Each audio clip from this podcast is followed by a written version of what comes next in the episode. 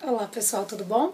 Aqui é Vanessa Mello e no vídeo de hoje eu resolvi falar sobre uma frase que mexe, com, mexe muito comigo, do Joseph Pilates. E a frase é a seguinte: respeite seu próprio ritmo.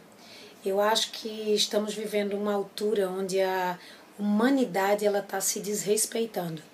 Então acho que hoje o vídeo vai mais como uma reflexão uma reflexão do quanto a gente ultrapassa os nossos limites, do quanto a gente tem que ultrapassar o nosso é, ritmo natural, a nossa possibilidade humana. Né? Então eu acho que a reflexão não vai para nos frear, para que a gente fique simplesmente na zona de conforto. E é algo que eu falo bastante, inclusive. Então eu tento promover a, essa saída da zona de conforto, mas sair da zona de conforto é, não significa estar em algo desumano. Né? Então, é, parece ser um choque, mas, mas não é. Então, tente encontrar o equilíbrio entre uh, dar o teu voo além da tua zona de conforto, entrar na zona desconfortável inicialmente e nessa zona desconfortável criar um novo conforto para depois alçar voo de novo, lançar voo de novo, bater as asas de novo, para que você possa ir e transformar essa nova zona desconfortável, que é mais evoluída, em outra área confortável, para que você possa viver bem. E aí a gente está numa época onde a época de, de vamos imaginar, muita cobrança. É, nesse momento do vídeo, por exemplo, estamos em, em, em épocas entre época entre Natal e, e, e Réveillon. Então são muitas confraternizações, são muitas exigências, são muitas resoluções, são muitas coisas. Parece que a gente tem que fechar o ciclo para iniciar um novo ano.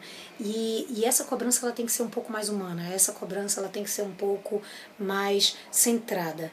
Então tem várias técnicas que a gente pode utilizar, não somente dentro da contrologia, dentro das, das das coisas que Joseph Pilates tanto pregava, mas uh, dentro de outras técnicas que a gente pode associar, desde a nossa disciplina, desde o nosso planejamento, desde a forma como a gente articula o nosso dia, desde a forma a, é, que a gente dá sim e não para situações diferentes, desde nossas escolhas, a, desde a quantidade de coisas que a gente vai decidir fazer ou não fazer, né? E saber selecionar quais são as importantes e quais são as menos importantes, né? Quais são nossas prioridades.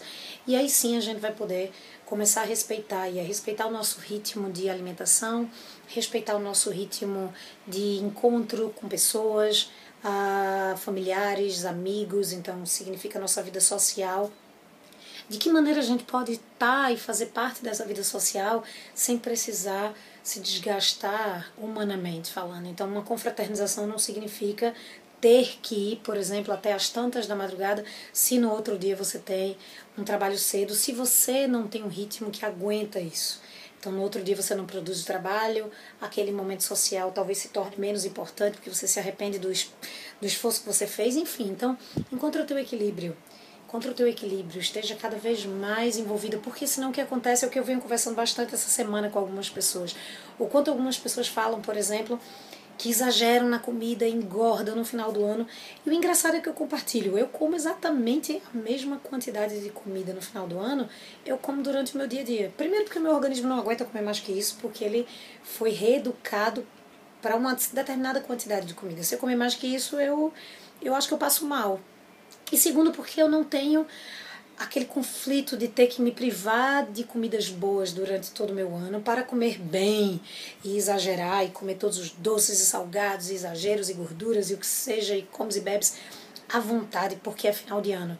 Não, esse é o mesmo pensamento para outros feriados, esse é o meu mesmo pensamento para o carnaval. Então eu acho que se você encontra um equilíbrio na vida, você consegue fazer uma manutenção adequada e faz com que cada parte ela funcione bem dentro do teu do teu dia a dia, né? O dormir bem, o acordar bem, o trabalhar bem, o namorar bem, o, o enfim, o, o se socializar bem, tudo dentro de um equilíbrio, não vai existir o exagero quando você tem a oportunidade, né? Então, que a gente possa promover mais encontros com pessoas queridas, que a gente possa promover uma alimentação mais equilibrada com tudo que a gente gosta né, que a gente possa promover exercício físico de forma também equilibrada, aquele que a gente gosta, aquele que a gente sente prazer em fazer, que a gente possa ter um equilíbrio com leitura, com escutar música, com namorar, com passear, enfim. Então, que a gente possa ter um equilíbrio das dos nossos compromissos, das aparentes obrigações com as aparentes os aparentes prazeres. Né? Eu acho que respeite o seu próprio ritmo vai vai muito daí. Né? Eu gosto muito que a gente possa, eu gosto muito da ideia de que a gente possa pensar em se respeitar. Né? Respeite-se a si mesmo, respeite-se a si mesmo acima de qualquer coisa, tá?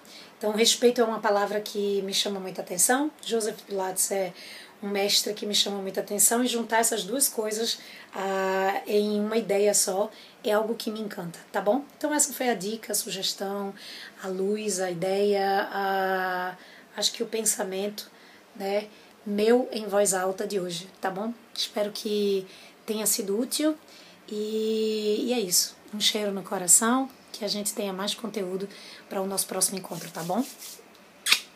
Tchau, tchau.